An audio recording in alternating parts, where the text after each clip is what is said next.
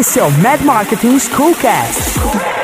O podcast da Mad Marketing School, a comunidade online que ajuda você a crescer sua presença onde 100 milhões de brasileiros estão, na internet. Discutimos exatamente como alcançar mais pacientes usando essa ferramenta de forma ética e estratégica. Entrevistaremos empreendedores e experts. Você terá os insights que precisa para entrar em ação.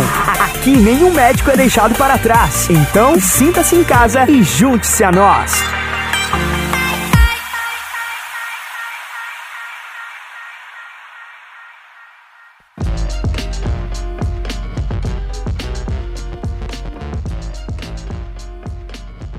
Bem-vindo a mais um episódio do Mad Marketing Schoolcast. Aqui Flávio Knalha, seu anfitrião, e vamos ao episódio de número 8. Seguimos com a missão de trazer para casa Mad Marketing School experts em marketing digital e empreendedores, com a missão também de não deixar para trás nenhum médico. Aqui você é bem-vindo e esse que é o primeiro podcast do Brasil sobre marketing digital e negócios médicos. Nessa conversa, Dr. Carlos Eurico, que além de médico pneumologista, é palestrante, judoca, empreendedor, compartilhou conosco uma história sensacional de sucesso e de oportunidades, deixando aí uma mensagem muito exata de que existe sim oportunidades e toda e qualquer oportunidade está dentro e começa, né, dentro de você, colega médico. Então vamos lá, e eu quero saber uma coisa antes. Me diga aqui, como você chegou até o podcast, o que você tem achado. Já está seguindo o perfil do Mad Marketing Schoolcast no Instagram? Só colocar lá Mad Marketing School, você vai achar no Instagram e aproveita, me manda um direct. Eu quero te conhecer, quero saber como você chegou até aqui e o que que te trava, o que você vê que é um bloqueio sobre, principalmente, marketing digital. Em breve, novidades nesse sentido para a nossa comunidade Med Marketing School. Então, você é muito bem-vindo. Aqui nenhum médico será deixado para trás. Já vai se preparando, pegue canetas, porque está começando mais um episódio do Med Marketing School Cast.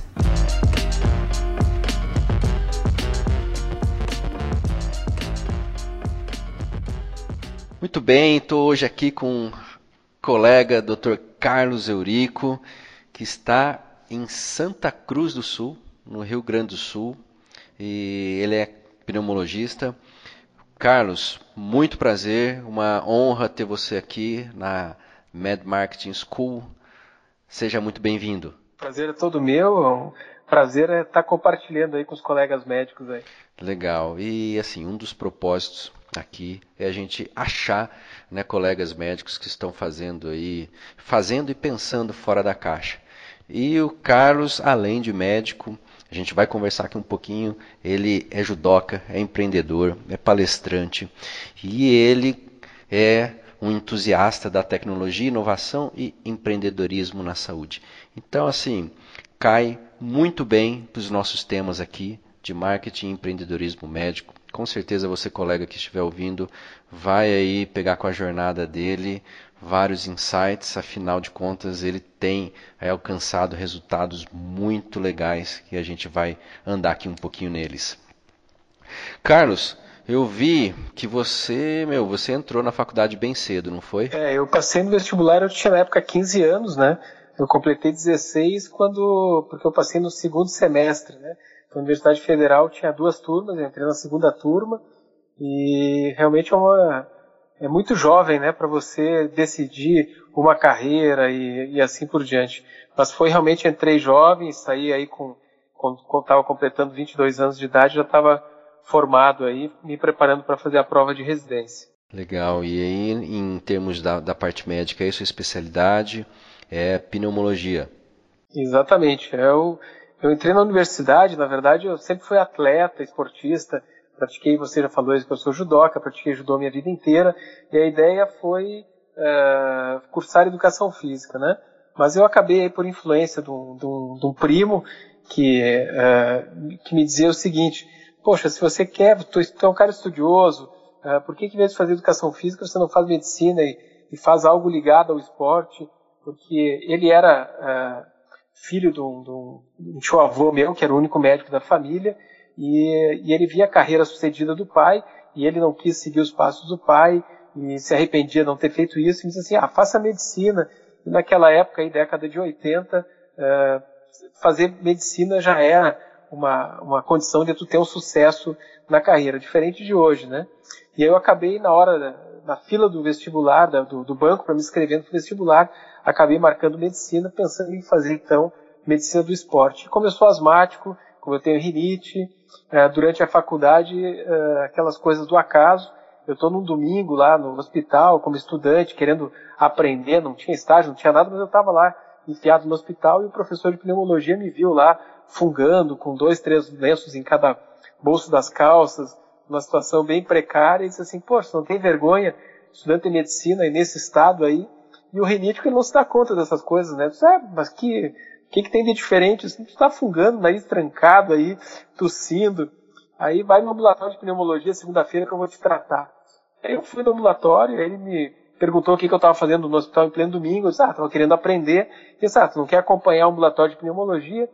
E aí eu disse, ó, oh, claro, é, é estudante curioso, comecei a participar, me apaixonei pela pneumologia, virei monitor e depois, consequentemente, acabei seguindo a carreira de, é, fui para residência, acabei seguindo a carreira então de pneumologista. Legal, legal, Carlos. E você comentou aí, né? É, porque assim, para gente, para formar o, o, médico, mas o médico que faz diferente, sempre tem aí algo por trás. E você é judoca. E eu li aqui que algo que você colocou sobre, né, sobre ser judoca é questão de flexibilidade nos desafios, uma mentalidade, né, um mindset. Isso, na verdade é uma, é uma coisa muito própria do, da, das artes marciais, né? Essa questão da flexibilidade ela, ela vem muito uh, do, do, da filosofia do esporte, do judô. Existe a chamada lenda do salgueiro, né? E que se você observar numa nevasca uma árvore como um pinheiro, uma outra árvore muito forte, frondosa, ela acumula neve nos seus galhos e os galhos não cedem e eles acabam quebrando durante a nevasca. Enquanto que o salgueiro, pela flexibilidade dos seus galhos, quando a, a neve acumula em determinada quantidade, ele flexiona o galho, a neve cai e depois da nevasca ele é a única árvore que continua ainda em seu estado natural, sem ter quebrado praticamente nenhum galho. Então é essa flexibilidade que conta a lenda, né, que foi trazida para as artes marciais. E não é uma flexibilidade só na prática esportiva, é na vida, né? Exatamente. Então a, a gente aprende que a gente tem que ser flexível, flexível o suficiente para poder uh, interagir com as pessoas, conviver com outras pessoas, conviver com gente diferente, mas não pode ter flexibilidade total a ponto de ir contra os teus princípios. Então essa flexibilidade tem que ser dosada, né? E isso a gente traz para a vida da gente. E aí tem um outro uh, pilar filosófico do judô que eu também trago para minha vida, que é o uh, que é, é, uma, é o chamado Jita Kyoei, em japonês, e que significa benefício mútuo. Ou seja, o judoka ele tem uma obrigação com a humanidade, com a sua comunidade, de devolver um pouco para as pessoas, para a comunidade, para o mundo, aquilo que ele recebe, que ele recebeu através da educação, através do esporte, aquilo que ele recebeu com o judô. E tem esse sentimento de gratidão. Então a gente tem, como judoca, um sentimento, uma obrigação de retribuir às pessoas, ao mundo, à humanidade, aquilo que a gente recebe. Então eu trago isso muito para a minha vida, tanto na medicina, eh, em relação a, a, a, ao ensino, tudo isso eu, eu sempre tenho essa sensação, esse sentimento de querer retribuir à sociedade, ao mundo, aquilo que eu recebi uh, dela. Né? Acho que isso é, é um ensinamento bastante interessante e importante aí que eu trago das artes marciais. Legal, interessante, né? Porque a gente vê, a gente acompanha assim pessoas que não só na medicina, mas pessoas que, que, conquistam sucesso na vida. Então, geralmente tem mesmo essa mentalidade, né? De gerar valor, de entregar valor, esse senso do ganha-ganha, né? De você entregar algo, mas você também vai vai receber e não só uma via de, de mão única. Então, parabéns. Essa mentalidade eu acho que a gente tem que trazer mesmo cada vez mais para o nosso dia a dia. E por isso que eu gosto de conversar e conhecer colegas que estão fazendo diferente. E Carlos, acho que tudo isso daí culminou, né? Foi, foi te levando aí para esse para ajudar a despertar cada vez mais o seu lado empreendedor. Né? Desde pequeno, aí você já, já vendia seu peixe, né? já fazia lojinha em casa. Como que é essa história aí? É, essas coisas geralmente a gente traz de casa, né?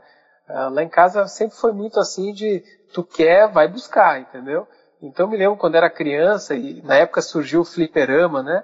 Então, é, para quem é mais novo, não sabe nem o que, que é isso, mas eram cara, casas de jogos eletrônicos e eram uns negócios assim muito grandes, muito esquisitos, feios, né? Se for levar em comparação o que a gente tem hoje em termos de gráficos, de computadores, etc. Mas eram os primórdios aí dos jogos eletrônicos, dos videogames, e era um negocinho, a gente botava tipo uma ficha de, uh, de, de, telefone ali, né? Do tempo se usava orelhão com ficha também, né? Uma coisa antiga isso, mas... E, e eu me lembro de uh, vender fruta que tinha no pátio de casa, nas fruteiras para pegar grana para poder comprar ficha para comprar, para poder jogar, de vender revista usada. Então aí a partir daí eu comecei a desenvolver esse meu lado aí de, uh, de empreendedor. Então essas coisas a gente traz de casa. Então lá em casa era assim, tu quer te vira, vai buscar uh, de alguma maneira. Então a minha mãe sempre foi uma pessoa muito que me, me trouxe muito ensinamento nessa nessa área. Eu me lembro uma vez que eu era residente, né? Fui comprar o meu primeiro aparelho celular, aqueles tijolos assim, né? E você sabe que dinheiro de residente é curto, né? Bem curto. E aí tinha um aparelho um pouquinho melhor, disse, mas é tão. Eu gostaria, aquele ali é legal, mas não tenho grana, não vai dar.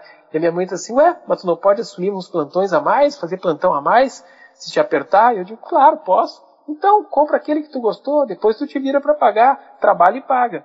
Então essa mentalidade é interessante porque a gente é, quando se depara às vezes com alguma dificuldade, algum desafio, cara, a gente é capaz. Basta que tu às vezes, a trabalhar um pouco mais, de, de uh, penar um pouquinho mais, mas a gente consegue, às vezes, ter umas conquistas aí bem legais. Então, essa mentalidade eu, eu trouxe para dentro da medicina. Então, desde cedo, quando eu montei um consultório, eu já procurei fazer algo uh, diferente, eu procurei ter o meu espaço. Então, em vez de uh, alugar sala, eu já fui comprar uma sala junto com um colega médico, uh, a gente dividiu o espaço e dividia a despesa, porque eu sempre acreditei que o meu espaço próprio poderia fazer a diferença no meu dia a dia. Eu tinha colegas mais velhos, eu sempre escutei os mais velhos, pessoas que tinham sucesso e que eu admirava, eu sempre perguntei muito como é que você fez, como é que você faz, e eu me lembro dos colegas me dizendo, pô, você está fazendo uma especialidade clínica, a, a, o clínico, o pneumologista, ele ganha dinheiro, não sei se dá pra gente falar aqui, Deve mas acertando falar. a bunda na cadeira e atendendo gente. E eu trouxe isso para o meu dia a dia, ó, de sentar a poupança na cadeira e atender as pessoas da melhor, da melhor maneira possível.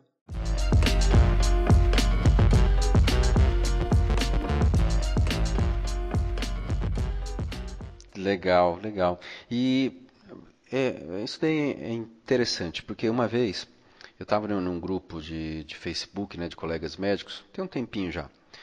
E aí rolou lá o papo de empreendedorismo. E aí um deles falou assim, é, mas agora então tem que ser empreendedor, né?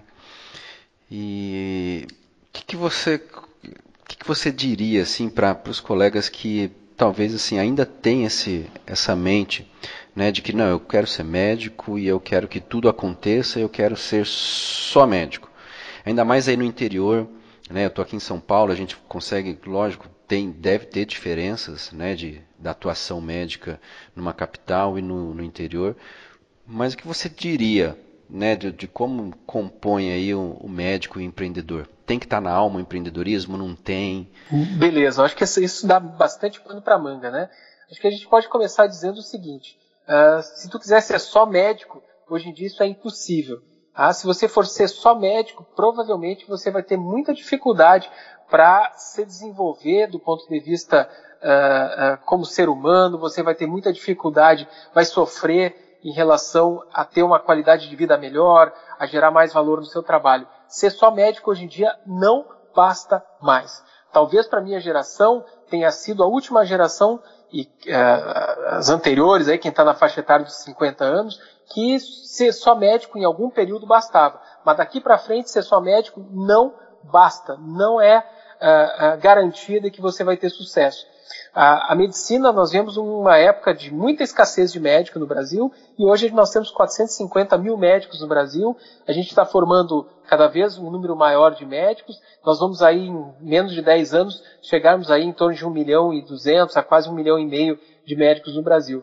Então, é, ser médico hoje não basta mais. Médico é commodity, né? Nós estamos aí vários em todos os lugares, então hoje você tem que fazer algo diferente. Há um, há um tempo atrás, ser só especialista já bastava. Também hoje em dia isso também é commodity, não basta mais ser só especialista. Você tem que fazer a coisa de uma maneira diferente. Para mim, ser empreendedor ou empreendedorismo, isso é uma atitude, é uma atitude de vida. Não tem a ver só com negócio. Quando você é empreendedor, você é empreendedor na sua saúde, você é empreendedor em relação à sua família, aos seus filhos, e em tudo, em todas as áreas da sua vida, todos os papéis que você representa. Então, para mim, empreendedorismo é, é, isso: empreender na saúde, eu faço atividade física, eu faço exercício, eu como direito, eu tenho que dormir direito. É eu ter o cuidado com todos esses papéis. Por quê? Porque é o equilíbrio desses papéis que me traz a satisfação, a felicidade a capacidade de estar bem o suficiente para poder ajudar as outras pessoas. Eu acho que isso para médico é fundamental. E se eu não enxergo, se eu não tenho esse olhar empreendedor, eu não enxergo as oportunidades. A ser médico hoje, abrir o seu consultório sem entender nada de gestão, sem entender nada de contabilidade, sem entender nada de aplicação financeira, sem entender uh, uh, como fazer realmente aquilo ser um negócio uh, que tenha, que gere lucro, que gere valor, que seja organizado, é muito difícil que você vai ter sucesso na profissão médica hoje. Então é muito importante que a gente abra os olhos para isso. E o que, que, é mais significativo hoje é a questão da inovação. Então a inovação está chegando de uma maneira extremamente acelerada. Nós não estamos vivendo uma mudança de era, nós estamos vivendo uma era de mudanças. Nós tivemos três grandes eras até hoje aí, né? A era agrícola, a era industrial e a era que a gente está vivendo, seja ela a era digital ou a era do conhecimento. E a gente vai ter pelo menos mais três ou quatro aí nos próximos 10, 15, 20 anos talvez. Aí é o chamado GNR, né? A genética, a biotecnologia, a nanotecnologia, a, a, a, a computação quântica, a robótica. Então isso é o futuro não é o, é, o futuro longe, é um futuro muito próximo, é o presente praticamente. Então a gente, como médico, tem que entender essa tecnologia, porque que ela está chegando, não para tirar o trabalho médico, não para nos desempregar, mas está chegando para reduzir a escassez do atendimento, da atenção, do alcance da medicina às pessoas que precisam dela. E a gente, como médico, não pode ter esse olhar tacanho e contra a tecnologia, porque ela vai diminuir nosso mercado, que vai uh, fazer com que a gente tenha menos trabalho. É exatamente o contrário. A tecnologia está aí para nos ajudar, para mim, a ser mais humano. Porque a gente faz tanta burocracia hoje em dia nos hospitais, no nosso consultório, são programas obsoletos de, de, de uh, gerenciamento aí, que são mais feitos para as contas do hospital do que para o atendimento médico. Então a tecnologia está chegando aí para nos dar mais tempo para a gente poder escutar mais o paciente, estar mais presente na vida dele e para que quem é bom uh, médico vai se sobressair cada vez mais com o uso da tecnologia. A inteligência artificial está aí para nos ajudar a minimizar os nossos erros e a gente ter mais assertividade, e especialmente a telemedicina, para que a medicina chegue àquelas pessoas que precisam. Nós não temos estrutura para manter médicos em, hoje parece que são 1.800 cidades brasileiras que não tem médico, né? E vai ser um programa de fomento médico para botar médico lá, do mais médico, seja, não é, é falta de estrutura dessas cidades. E como é que o atendimento médico vai chegar lá? Quando essas cidades tiverem estrutura suficiente para ter médico lá, para que o médico tenha alguma qualidade de vida para viver nesses lugares. Enquanto isso não acontecer, é a tecnologia que tem que levar o atendimento médico até essas comunidades. Então a gente tem como médico tem que enxergar isso, tem que adaptar isso à nossa rotina para que a gente não fique realmente obsoleto. É, eu tenho um ditado que eu uso aqui que a gente tem que aprender essas coisas para que a gente não fique, não fique obsoleto antes de ficar velho. Isso foi o que me levou para esse caminho da inovação, de entender esse mundo maluco aí. É para que os meus filhos, daqui a pouco, que são pequenos, hoje um com 9, outros 13 anos, e adoram tecnologia, para que eles daqui a pouco não olhem para o pai deles assim, pô, velho, tu não sabe nada. Então esse foi meu primeiro objetivo, aí me envolver com essas coisas, é entender o mundo deles para poder seguir sendo um mentor, um guia para os meus filhos. Pai, tu que entende esse mundo, me ajuda aqui, me ajuda a escolher o meu caminho. E aí com isso eu estou também ajudando aí alguns estudantes, alguns colegas médicos também a olharem de uma maneira diferente a medicina, escolher caminhos aí que podem nos levar a lugares uh, mais legais, aí com mais uh, uh, gerar mais valor, né? para a gente e para as pessoas que nos procuram, precisam da gente.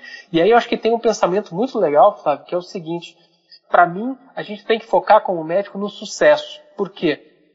Quer que quer ser atendido, quer que quer ter contato com alguém que está triste, está deprimido, uh, porque está frustrado, porque não chegou onde ele queria, não está tendo o resultado que ele queria na sua profissão.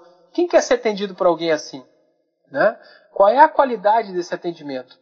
Por mais que a pessoa diz assim, cara, eu adoro medicina, eu tenho sacerdócio, eu adoro, eu odeio essa palavra de sacerdócio. Eu acho que a medicina não tem nada a ver com sacerdócio. Ela tem sim a ver com o amor que a gente tem pela medicina. É uma profissão extremamente humana, que tem que ser extremamente humanizada, mas não tem nada essa coisa de sacerdócio, que o pessoal liga sacerdócio a coisa de uh, de dedicação como um monge, né? Alguém que vai se dedicar 24 horas exclusivamente à medicina, com baixa remuneração, viver uma vida extremamente humilde por causa desse sacerdócio. Eu acho que não é isso. Acho que a medicina tem que dar para você, como profissional, aquele valor que você quer gerar para a sua vida, aquele conforto que você quer dar para sua família, porque é isso que vai te trazer a satisfação em fazer uma medicina com mais qualidade, dar mais atenção para as pessoas. A gente tem que estar feliz fazendo medicina. Isso é que é mais importante. Então eu acho que o médico ele tem que focar no sucesso. O brasileiro lida muito mal com o sucesso. Quando alguém tem sucesso,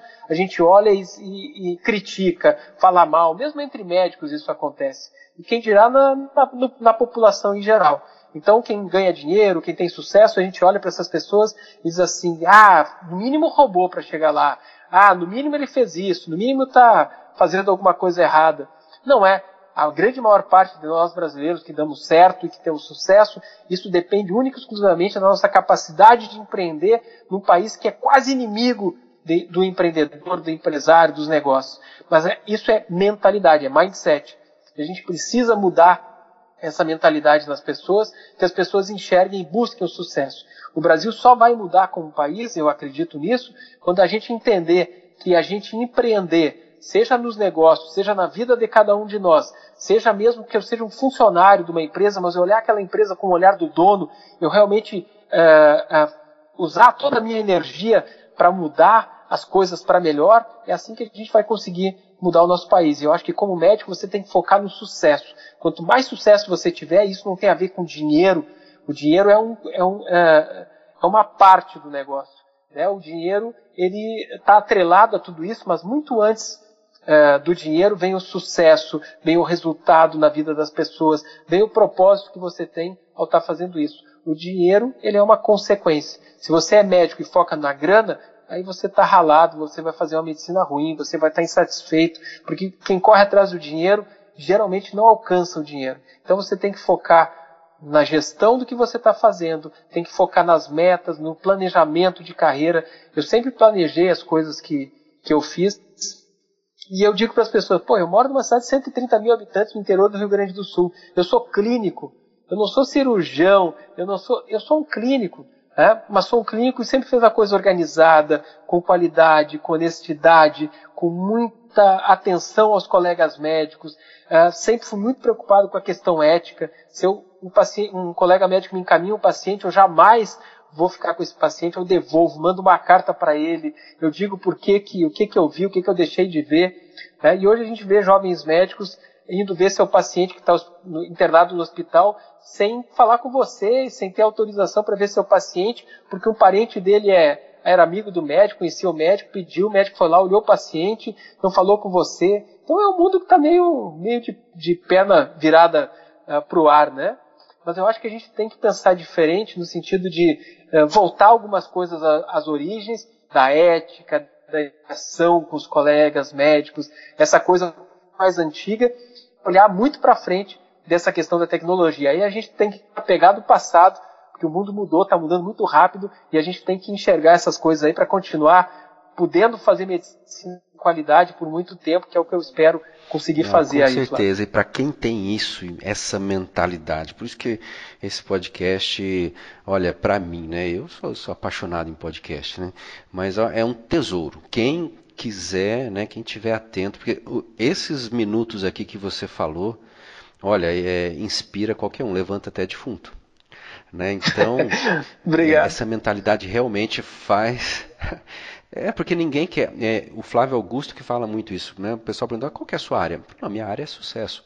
Se eu vou fazer parte de futebol, eu quero é sucesso. Se eu vou fazer escola de inglês, eu quero é sucesso. Então, se eu estou na, na, medicina, quem que quer, como você falou, quem quer chegar em um, em um médico que não tem sucesso? E sucesso é isso aí que você falou, não é só ter dinheiro, não.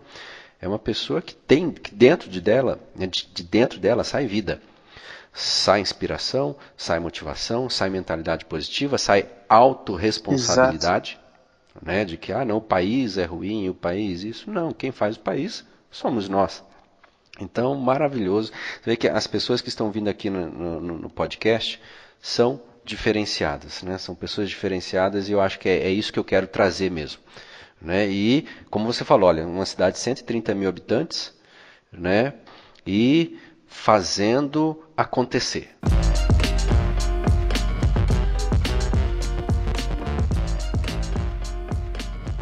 E você está em 130 mil habitantes, mas você já foi até o Vale do Silício. Conta essa história aí, depois entra a parte palestrante. Vamos falar sobre isso daí?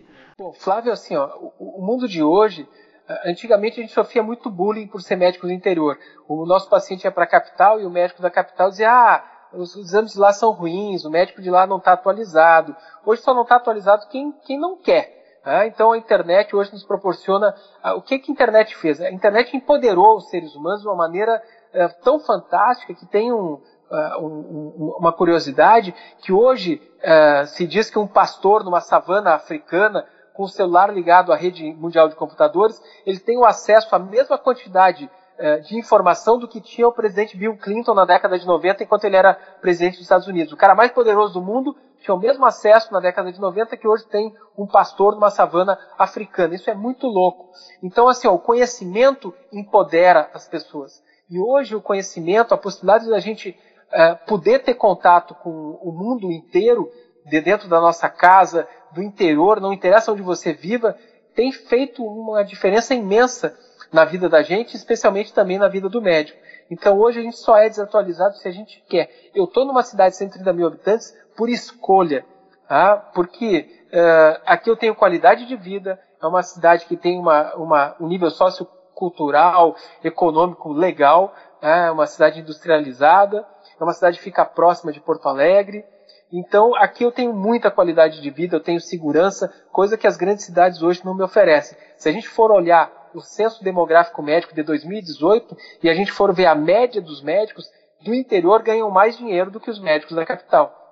Por quê? A concorrência é menor, ah, eu tenho mais tempo, eu me desloco mais rápido, eu não perco tanto tempo no trânsito, uh, é mais fácil com que eu uh, acabe tendo mais notoriedade como especialista, é mais fácil de fazer o meu marketing, de criar o meu branding, a minha marca, porque a concorrência é menor, a cidade é menor, o custo para essas coisas é menor e a própria internet também nos facilita, eu não preciso mais gastar muito dinheiro em mídia televisiva ou rádio, etc., mídia convencional, para poder fazer um bom marketing. A internet nos proporciona essas coisas. Então fica fácil mesmo na cidade do interior você conseguir hoje galgar uh, uh, aquilo que você almeja.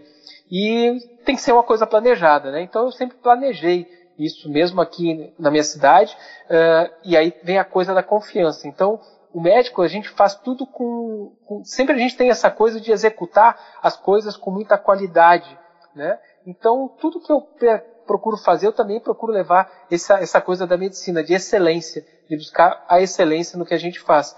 Então, a gente acabou sempre planejando como que eu quero ter, qual é o consultório do meu sonho. E a gente botou isso no papel e a gente foi juntando alguns amigos ao longo do tempo e a gente acabou investindo. Aí todo mundo na época, era a primeira grande clínica na minha cidade, disse assim, pô, é muito grande para uma cidade tão pequena. não vai dar certo. Aí nós éramos um grupo de 10, acabamos um grupo de 5, a gente administrou obra, fez tudo, e hoje a gente tem 2 mil metros quadrados, estamos ampliando para mais 900 metros quadrados, e a gente, nesse espaço novo, além da clínica, a gente vai ter também um espaço de coworking para startups, e a gente vai ter um rooftop aí para happy hour, tudo baseado no Vale do Silício.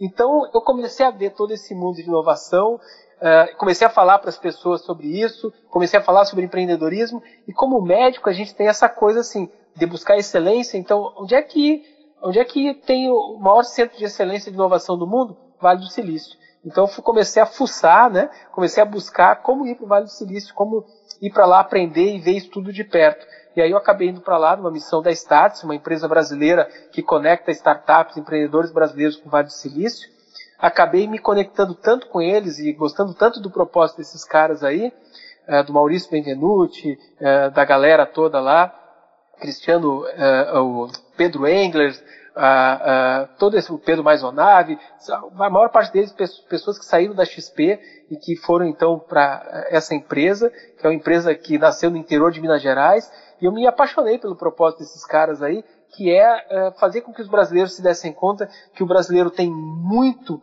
a oferecer, o brasileiro é criativo, ele é curioso, ele trabalha bastante, as pessoas gostam, a gente tem essa alegria para fazer as coisas. Então, o brasileiro é muito criativo e, e, e, o brasileiro é muito valorizado. E a gente é que às vezes não nos valoriza, né? Então, eles querem trazer isso para o brasileiro. Como que a gente pode empreender? Como é, por que, que o Vale do Silício é o Vale do Silício? Por causa do ecossistema que tem lá. Ah, então, é as pessoas, é a diversidade, é essa coisa da, da mentalidade do empreendedorismo, do learning mindset, de estar sempre querendo aprender. É a questão de ter os, os, os capital ventures, né? As pessoas que investem nesses malucos aí com as suas ideias mirabolantes e que algumas delas aí como tem um propósito muito, muito bom, muito legal, acabam dando certo e mudando a vida da gente, né? Tanto é que a gente hoje, é, a nossa vida foi completamente mudada pelos celulares, pela internet, tudo que saiu lá do Vale do Silício, Google, né? Essa maluquice toda. Então eu fui lá para ver isso em loco. E, e, foi um aprendizado fantástico. Eu mudei minha mentalidade, é, que eu já vinha mudando e mudei ainda mais, até a maneira de ensinar, é, educar os meus filhos depois dessa, dessa passagem por lá. Que nós brasileiros, a gente quer ensinar os filhos a ser a média, né? A gente briga com o filho quando ele é ruim de matemática. Isso eu fazia com o meu. Ele é ruim de matemática e eu ficava insistindo na matemática, professor de particular de matemática. Não que não continue, porque ele precisa passar de ano. Mas a gente relaxou bastante e estamos apostando muito mais naquilo que ele é bom hoje. Por quê? Porque a gente às vezes não valoriza o que a gente é bom, o que os nossos filhos são bons em fazer e a gente acaba focando demais nos seus defeitos. A gente pode minimizar aquilo que a gente é ruim, mas a gente tem que focar naquilo que a gente é bom, porque isso é o que faz a diferença no mercado, na vida da gente. Então hoje a gente está focando, por exemplo, meu filho mais velho, ele é bom de línguas, gosta de línguas. Cara, vamos botar esse cara para estudar cada vez mais línguas, estimulá-lo para que ele seja uh, bom nisso, que é essa habilidade que ele tem, informática, essa coisa toda aí. E quando a gente relaxou na matemática, ele até acabou indo melhor um pouco aí uh, na matemática. Então é isso, é, é a gente uh, olhar para fora, né? Eu gosto muito da, da frase do Steve Blank, que é get out of the building. É o que eu tenho tentado fazer. Não deixo de ser médico. A primeira coisa, os caras olham assim, cara, é um maluco, tá deixando de ser médico, tem uma clínica bem sucedida, tá com um consultório cheio. O que, que esse cara quer fazendo isso, palestrando, falando para as pessoas? Mas é isso, é, é, é, é criar mais valor, né? Uh, e será que eu quero envelhecer atendendo o paciente no meu consultório até os 60, 70 anos, e hoje a gente vive muito, a gente vai viver com a cabeça cada vez melhor, a medicina está nos ajudando nisso, a gente tem que se reinventar. Então estou me reinventando, porque daqui a pouco eu quero envelhecer fazendo coisas diferentes, que é chato às vezes a gente fazer a mesma coisa a vida inteira, embora a gente seja bom nisso, mas o mundo está mudando tão rápido que daqui a pouco talvez esse atendimento de consultório, dia a dia, paciente por paciente, talvez deixe de existir.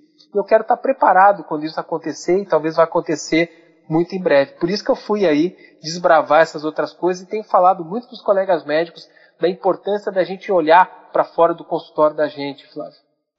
Verdade, verdade. Inclusive, ó, hoje de manhã, a gente está conversando aqui agora à tarde, mas hoje de manhã estava numa cirurgia e o colega comentou sobre um, um médico já é, daqui de São Paulo que passou dos 80 anos mas ele não queria parar de atender porque ele tinha medo de cair na, na saúde dele, no, no, no estado de saúde dele, porque ele não ia ter o que fazer.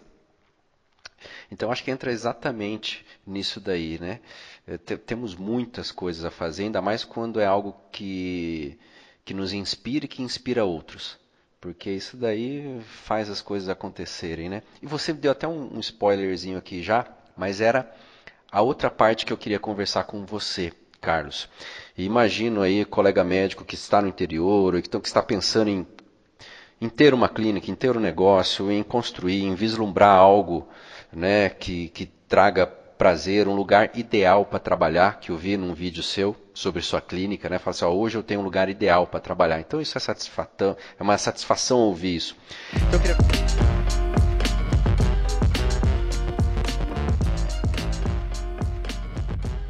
do zero a uma clínica de 2 mil metros quadrados, mais, você vai conversar mais detalhes sobre isso, mas mais de 40 médicos, mais de 30 especialidades e que está em franco crescimento. Você conseguiria resumir aí as fases, o que, que você fez, o que, que você faria de diferente, ou qual foi assim, erro, é muito interessante a gente falar de erro, né? Qual foi um grande erro que você talvez faria diferente, mas do zero a uma clínica de 2 mil metros quadrados, o que você tem a dizer sobre isso? Bom, Flávio, a primeira coisa que eu sugeriria, você quer criar algo, é colocar no papel. A gente tem hoje menos de 3% eh, dos negócios na área da saúde que tem planejamento por escrito, que tem realmente eh, algo planejado. Isso, se a gente parar para pensar, 3% das clínicas, consultórios, hospitais e etc. tem um plano de negócios por escrito. É ridículo a gente pensar sobre isso. Por quê? Porque se você não escreve, você não vai conseguir enxergar suas fraquezas, as suas forças, você não vai conseguir fazer um trabalho de benchmarking, de olhar a concorrência de uma maneira adequada. Então a primeira coisa a gente tem que escrever, coloca no papel. Tá? Aonde você quer chegar, qual é o seu planejamento, qual é o seu sonho grande, né? E qual é o caminho que você vai ter que fazer, trilhar para fazer isso. Eu tive sorte que eu estou formado há 23 anos, né? E há 10, 12, 13 anos atrás, uh, já por esse meu interesse, eu me lembro na época eu fiz um curso de marketing de consultório na FGV e lá naquela época eu escrevi uh, no papel, no papel, fiz um plano de negócio para a clínica que eu gostaria de ter. Dez anos depois, eu revisitei esse, esse material escrito e estava lá a, a, clínica exatamente da maneira como eu tinha escrito. Então, quando a gente escreve, pode parecer bobagem, mas o universo conspira para que as coisas aconteçam. Mesmo que a gente não leia aquilo, não olhe para aquilo seguidamente, mas aquilo está escrito e a gente fica com isso no inconsciente da onde que a gente está, onde a gente quer chegar. Então, a primeira dica é coloque isso no papel. A segunda dica é se aproxime e procure pessoas que pensam como você. Então, é algo que não quer ser simplesmente um funcionário do pronto atendimento a sua vida inteira, que não quer, é, alguém que quer é, dividir esse sonho com você, de ter um espaço próprio, de ter um espaço sonhado para atender bem as pessoas. Então foi isso que eu fiz. No início comecei a me aproximar das pessoas que tinham esse mesmo interesse de ter um negócio, de ter uma clínica, de fazer algo diferente daquilo que já existia. E foi o que a gente fez. Então, uh, a gente se programou, fiz muito plantão, trabalhei muito, é, juntei grana, né? então eu tenho um amigo meu que isso é muito marcante para mim. A gente estava numa janta e disse assim: pô, Eurico, isso há alguns anos atrás, diz assim: poxa, todo mundo, todos nós vivemos numa casa maravilhosa, uma baita casa legal, e tu vive lá naquele duplex, né? Na época eu vivia num duplex é, que não era tão pequeno assim, mas não se comparava às mansões, os casarões dos meus amigos, né? E eu disse para eles: é, é que o meu planejamento não é ter uma casa grande. O meu planejamento é ter uma clínica grande, um negócio grande, porque quando tiver isso na mão, a casa, os outros sonhos que eu quiser realizar vão ser mais fáceis de realizar. Eu tinha um foco, eu tinha um propósito. Então eu foquei em construir a clínica antes da casa grande, né? E, e depois a casa grande ficou mais fácil de atingir. E a ideia da clínica nunca foi explorar trabalho médico. Eu não tenho funcionários médicos, a gente não emprega colega médico. Nós é, eu, a gente criou aqui quase um espaço de coworking na saúde. Nós temos várias salas, eu visitei algumas clínicas, né? E vi um modelo que eu achei muito legal, e não foi num centro grande, foi numa cidade pequena, inclusive, em que uh, tinham salas montadas de consultório, com toda a estrutura, tudo pronto, e aquelas salas eram locadas de acordo com a necessidade dos colegas médicos, por turno, por hora de uso e assim por diante. Foi o que a gente fez aqui na clínica. Então eu tenho alguns sócios que têm o seu espaço próprio, mas eu tenho eh, diversos colegas médicos que utilizam de acordo com a sua necessidade. Ele vem para cá com o seu carimbo, a sua caneta e o resto tudo a gente proporciona aqui na clínica. E a gente não explora o trabalho médico. Aquilo, o atendimento dele, o ganho é dele, os exames que ele pede aqui na clínica, ele que lauda os exames dele, esse, esse ganho é dele. A gente ganha diminuindo as nossas despesas, a gente ganha fazendo os exames que não são dos colegas aqui da clínica, uh, dividindo as despesas uh, das máquinas, da tecnologia.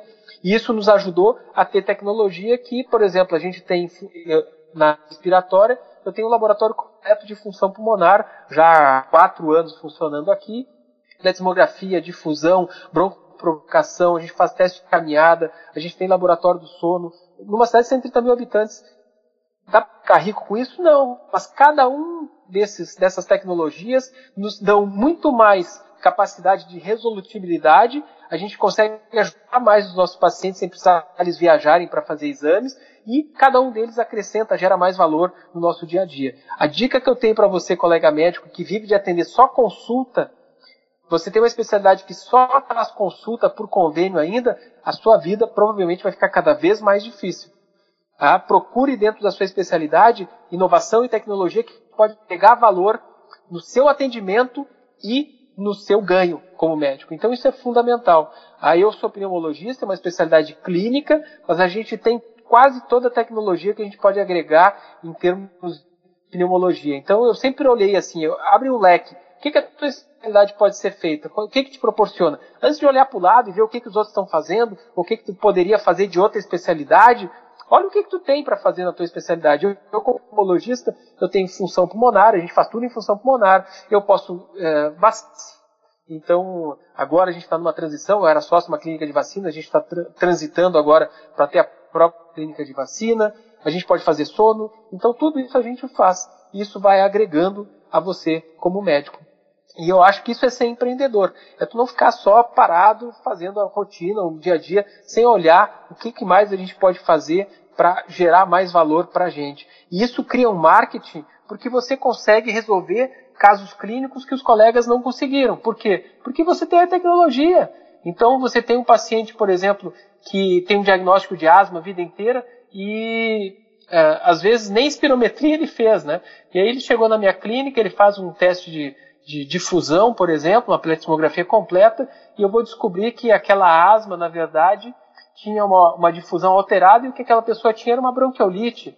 Ah, e não era, uh, não era asma de verdade. Ou daqui a pouco eu faço uma função pulmonar e eu vejo que aquela pessoa tem uma obstrução de, de, de, de vias aéreas altas, ah, ele tem um tumor de laringe, não a asma que estavam tratando ele, mas a tecnologia é que nos facilita. Além de ser bom tecnicamente, a gente tem que ter a tecnologia a nosso favor. Então eu acredito muito que a tecnologia nos empodera como médico, nos gera mais valor para a gente e gera mais resultado para os nossos clientes.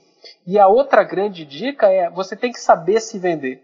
Acho que como médico a gente sabe, a gente acha que vender é feio. É muito importante você vender com ética, mas tem que saber vender. Eu sempre vendi muito bem o meu trabalho.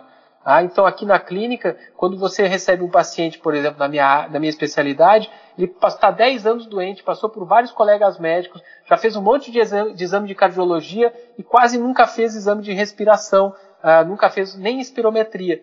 E ele chega aqui, eu digo olha, você tem que fazer um exame de função pulmonar completa, porque eu vou poder lhe ajudar da melhor maneira e dar o um melhor diagnóstico. E ele disse assim, ah, quanto custa? Eu disse, olha, custa 700 reais, é caro. Eu digo, cara, o senhor está doente há 10 anos e não tem um diagnóstico correto, que a sua doença, o diagnóstico, o estadiamento, o melhor tratamento é feito de acordo com a função pulmonar. E aí ele diz, ah, é verdade. Não, então eu vou, vou investir para melhorar. E ele geralmente ele fica muito grato e ele uh, tem uma, a sua doença melhor diagnosticada, ele é melhor tratado e você, além de ter um cliente, você às vezes acaba de um fã, alguém que vai fazer o seu marketing na região onde ele mora e você vai acabar recebendo uh, muito por indicação dessas pessoas. Então acho que é isso. A gente tem que sair da rotina, sair do basal. Não dá para tratar as pessoas somente baseado em sintomas, especialmente se você é especialista. Utilize, use a tecnologia de uma maneira razoável, de uma maneira ética, mas utilize ela a seu favor para melhorar a qualidade da medicina que você faz e o atendimento que seus clientes podem receber. Eu acredito muito nisso, Flávio.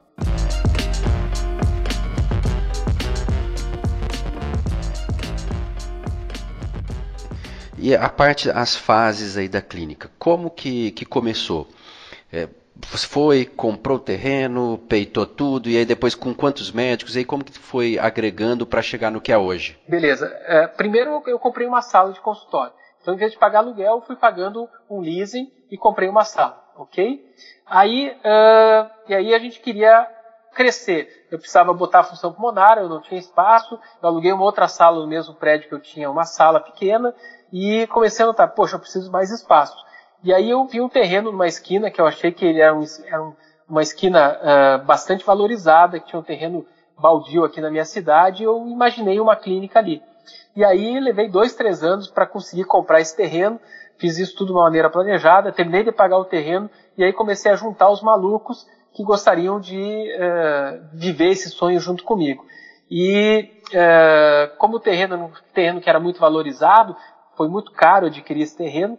E aí a gente disse, poxa, a gente precisa fazer algo grande, não dá para ser algo pequeno nesse terreno. Então foi aí que a gente planejou, em vez de ter uma clínica de um andar, fazer uma clínica com três andares, dois mil metros quadrados, e a gente teve que juntar colegas com essa mesma capacidade, essa mesma vontade de fazer algo diferente. Então a gente fez uh, corredores largos, tudo fora do convencional, para que as pessoas se sintam em casa aqui na clínica. A ideia é essa, que você se sinta em casa, se sinta acolhido, e aí o que que gera? É, gera quando você faz isso numa cidade é, mesmo pequena ou de porte médio, as outras pessoas olham para você e começam a te imitar. Então a partir daí eu acho que a gente teve um boom de clínicas. Hoje a gente tem pelo menos quatro ou cinco grandes clínicas aqui na minha cidade e as pessoas uh, acabam às vezes até migrando até às vezes da capital para virem consultar aqui, serem atendidos aqui, porque a gente consegue fazer as coisas de uma maneira muito mais rápida.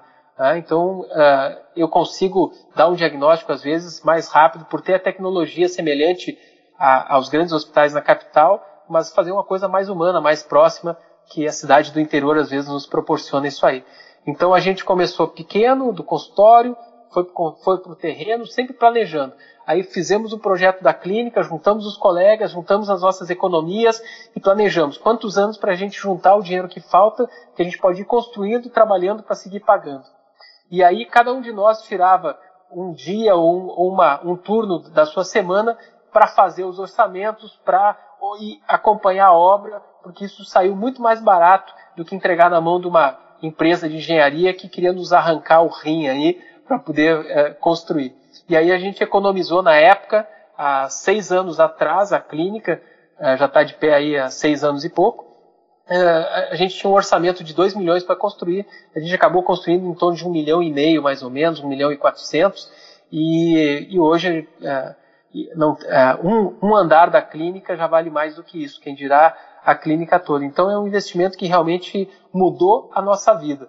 Mas teve que ter muita coragem, a gente botou tudo que a gente tinha nesse sonho, e, mas com muita responsabilidade. Então é isso, tem que ter coragem. Para a gente fazer o diferente, você tem que ter coragem e tem que pensar e fazer diferente do que os outros estão fazendo. A clínica foi o marco da nossa vida e hoje, como eu já faço tudo isso em pneumologia, já faço quase tudo, aí eu começo então a querer empreender em outras coisas porque eu sou inquieto e eu não sei ficar muito parado. Mas a, a grande coisa é isso, é, é, é não explore os seus colegas, tenha ele como os parceiros. Aqui na clínica a gente faz questão de ter os colegas como parceiro. A gente não quer enriquecer é, ganhando dinheiro nas costas de colega médico. Todos aqui são grandes parceiros e a gente está tendo junto. É, não dá para ficar milionário fazendo isso aqui, porque a gente não fez isso para ficar milionário, mas é, a gente vive com muita qualidade, muita tranquilidade, e o que é mais importante, a gente faz a medicina que a gente sonhou, com muita qualidade, entregando muita qualidade para os nossos clientes, meu velho. Legal, você vê que é possível né, Carlos? É possível ir fazer e criar o seu próprio ambiente para que você possa exercer a medicina de maneira digna, de maneira que você entregue valor, receba valor e consiga viver entusiasmado, né? Porque olhando para você aqui dá para ver entusiasmo do começo ao fim. Se você está triste quando você levanta na segunda-feira, se você está tá insatisfeito com o que você faz, cara, muda. A vida é muito curta para a gente fazer aquilo que a gente não gosta, para a gente acordar de mau humor de manhã. Então é importante que todo mundo tem maus e bons momentos, mas a gente tem que fazer aquilo que a gente se sente feliz para fazer. Né? E quando você tem sucesso, cara, é muito mais fácil você ser feliz do que quando você está frustrado fazendo algo que você não gosta. Ah, eu adoro fazer medicina, adoro essa vida empreendedora uh, e tenho cada vez mais, quanto mais eu tenho estudado e conhecido gente inovadora, empreendedora, cada vez mais feliz eu tenho ficado, mais estimulado. Eu acho que esse é o caminho. A gente tem que ter um propósito, né?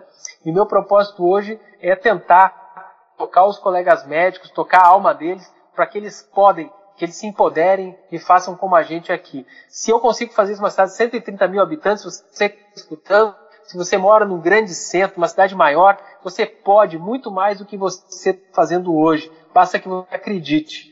É, então fica aqui o meu relato para você, para que você acredite em você mesmo, se junte a pessoas boas.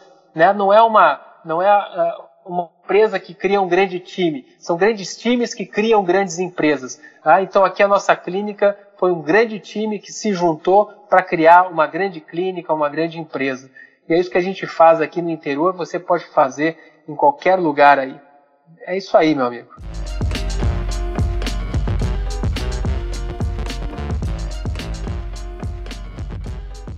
Que delícia, que delícia, isso é. Estamos indo aqui para o final e acabando em, em, alto nível. E me, me surgiu uma coisa aqui, Carlos. Você hoje, certo? Se você fosse dar um conselho para o Carlos Eurico de 20 anos atrás. Certo? Que talvez possibilitasse, não sei se seria possível, mas possibilitasse o Carlos Eurico de 20 anos atrás errar menos ou então caminhar mais rápido do que teria caminhado. Mas que você conseguiria dar um conselho? Bom, se, se eu fosse dar um conselho para mim mesmo, quando eu tinha 20 anos, isso já se vão lá bons quase 30 anos, mas naquela época eu diria assim: cara, estuda mais, uh, tenha mais, maior educação financeira. Se eu soubesse naquela época o que eu sei hoje, provavelmente eu estaria num patamar completamente diferente. Tá? Eu acho que eu não errei tanto assim, porque eu cheguei onde eu cheguei. Né? Eu, eu sempre fui muito de, de, de, de botar a, a, a, cara, né? de fazer as coisas, de tentar. Uh, acho que é importante você tentar. Tá? Mas se você percebeu que está errado, não está dando certo, tem um ditado do Vale do Silício que é fail fast, fail often, mas fail fast. Você pode falhar conseguidamente, você tem que falhar rápido.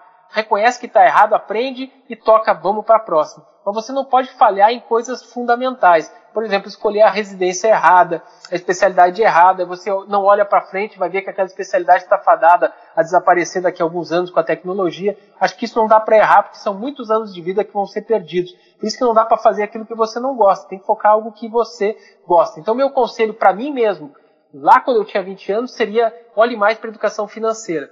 Mas se eu fosse dar um conselho para mim, 20 anos hoje, ou para alguém que está com 20 anos hoje, começando a sua carreira médica, terminando a faculdade, iniciando a residência, eu diria: olhe para a tecnologia, olhe para a inovação. O mundo de hoje, a medicina não vive sem isso. E olhe para a gestão. Você vai se formar, e a grande maior parte de nós, nós somos formados e treinados para trabalhar em saúde pública. Nossas universidades só pensam no público, mas a grande maior parte de nós não vai trabalhar no público. Nós vamos trabalhar no, na, na, na iniciativa privada. Né? Uh, e a gente tem que saber gerir um negócio. E mesmo no, no serviço público, se você souber de gestão, se você tiver planejamento, se você entender a questão financeira, você vai atuar num outro nível completamente diferente. Então você que tem 20 anos, foca inteligência artificial. Inteligência artificial é a internet dos anos 2000. Foca uh, uh, na tecnologia foca em conhecimento de gestão, vai entender o que é linha startup, vai entender uh, quais são os conceitos modernos de gestão, uh, vai entender aí o que, que é Scrum, né, o que, que é métodos ágeis, vai entender o que, que é startup, vai entender o que, que é essa economia que a gente está vivendo aí, uh, essa coisa toda rápida, veloz, que já é do século XXI, mas você que está no século XX fazendo essa transição, olha para tudo isso aí porque isso é o nosso futuro. Não tem como fugir disso.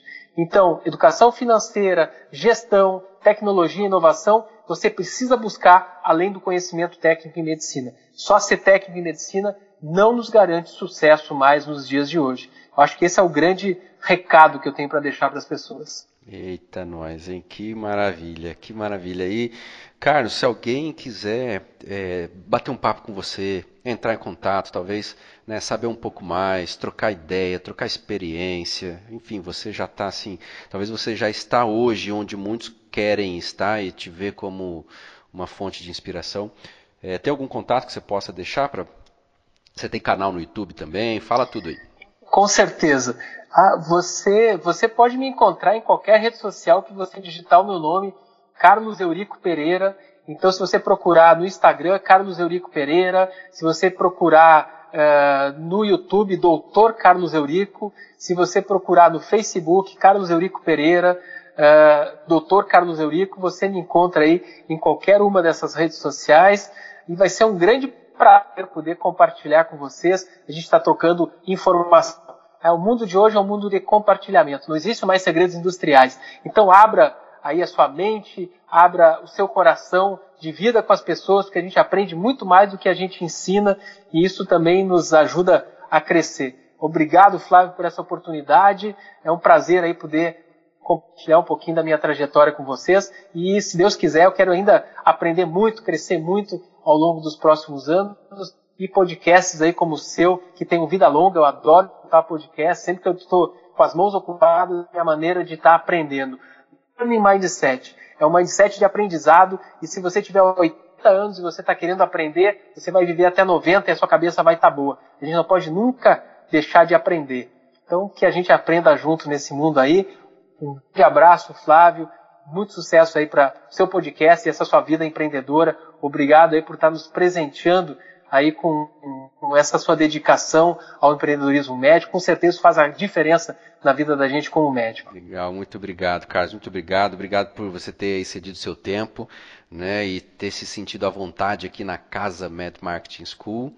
E eu, esses dias eu estava vendo, acho que vão poder te encontrar em um evento aqui em São Paulo. Eu estou certo? Ou eu estou errado? Um evento de, de médicos aqui em São Paulo?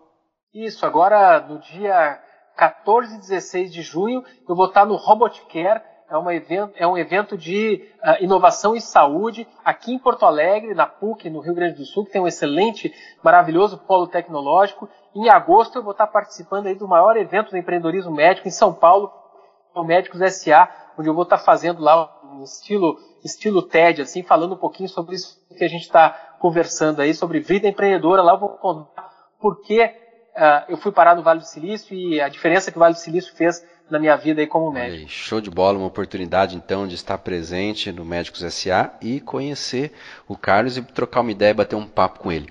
Muito bem, maravilha.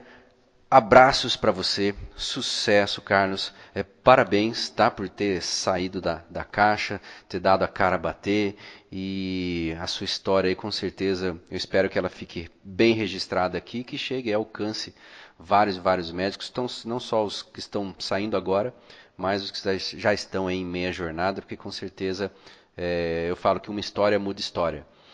E então a sua história com certeza aí inspira e eu quero deixar os parabéns e um forte abraço aí para você. Tá bom, um grande abraço aí. Desculpe por ter falado muito, né? Eu sou meio prolixo, mas espero que realmente aí a gente tenha dado o um recado e que sirva de inspiração para os colegas. Um grande abraço a todos e obrigado pela oportunidade, Flávio. Falou, abraço, Carlos.